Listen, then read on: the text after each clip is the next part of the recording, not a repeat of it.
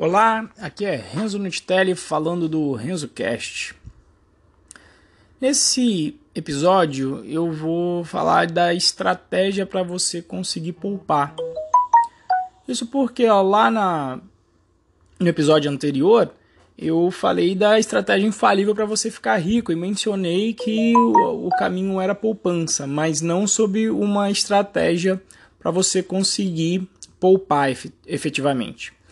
Primeiro, o que não funciona, que foi a maneira que eu e acredito que algumas pessoas pensem na hora de poupar. A pessoa pensa assim: eu vou fazer o seguinte, eu vou tô pensando em poupar e eu vou fazer o seguinte, eu vou gastar, né, vou, vou ter as minhas despesas, vou honrar com as minhas despesas e no final do mês o que sobrar eu vou poupar. E aí não vai dar certo isso. Não vai dar certo por quê? Porque existe a lei da expansão dos gastos. Essa lei é um paralelo e uma brincadeira com a lei de expansão dos gases que a gente aprende ali no ensino fundamental. O que diz essa lei?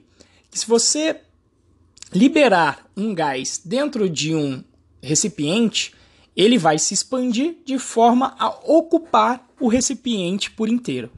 E assim é a lei dos gastos.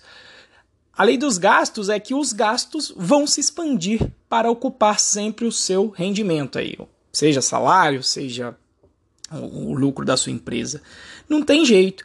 E é comum você ver isso, né? Porque o ser humano tem vários desejos, sei lá, e ainda mais sendo bombardeado aí todos os dias com publicidade. Ah, e quando a pessoa ganha mais, quais são as primeiras coisas que ela faz? Nossa, vou fazer um upgrade no carro, ou vou comprar um carro, né? Ah, agora eu vou comprar, sei lá, uma bike melhor, vou trocar de celular, vou comprar um computador melhor, né? Então, naturalmente, a pessoa tem desejos que ela não realiza porque porque ela tem uma limitação financeira e quando acontece uma expansão aí do salário, o gasto vai junto e ocupa o salário como, como um todo.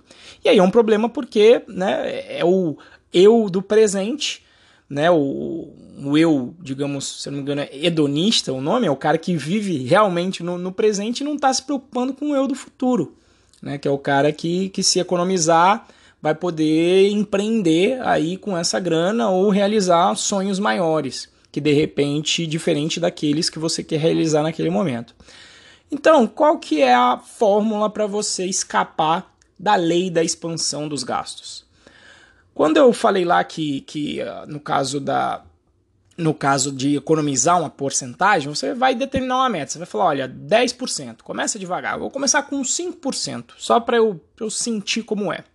Então, em vez de você esperar para ver se sobra 5% ao final do mês, você já vai pegar no início e vai separar essa grana. Por exemplo, eu gosto inclusive de, de nesse aspecto de utilizar a conta do Banco Inter porque você realmente vai lá e tem que fazer um investimento e aquele investimento passa a não fazer mais parte do teu saldo, né?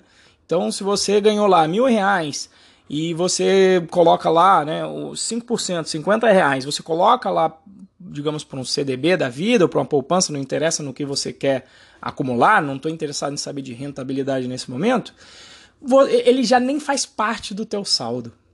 E isso faz toda a diferença.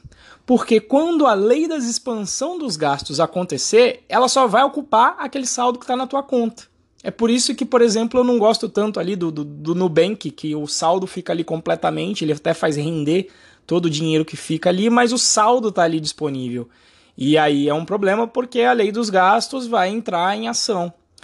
E com o tempo, né? E, com o tempo é importante que você se, se habitua tanto a isso, cara, que você pensa, nossa, eu não tenho mais dinheiro nesse mês. E, e, aí você realmente não cogita mexer na tua reserva emergencial. Você vai acostumando, né? Eu, eu brinco com, com, com a galera que, com a galera da minha rede que eu falo, ó, é, você vai viciando no joguinho de ficar rico, né? Você vai colocando lá, de, de repente você começa a ver até o teu dinheiro, né?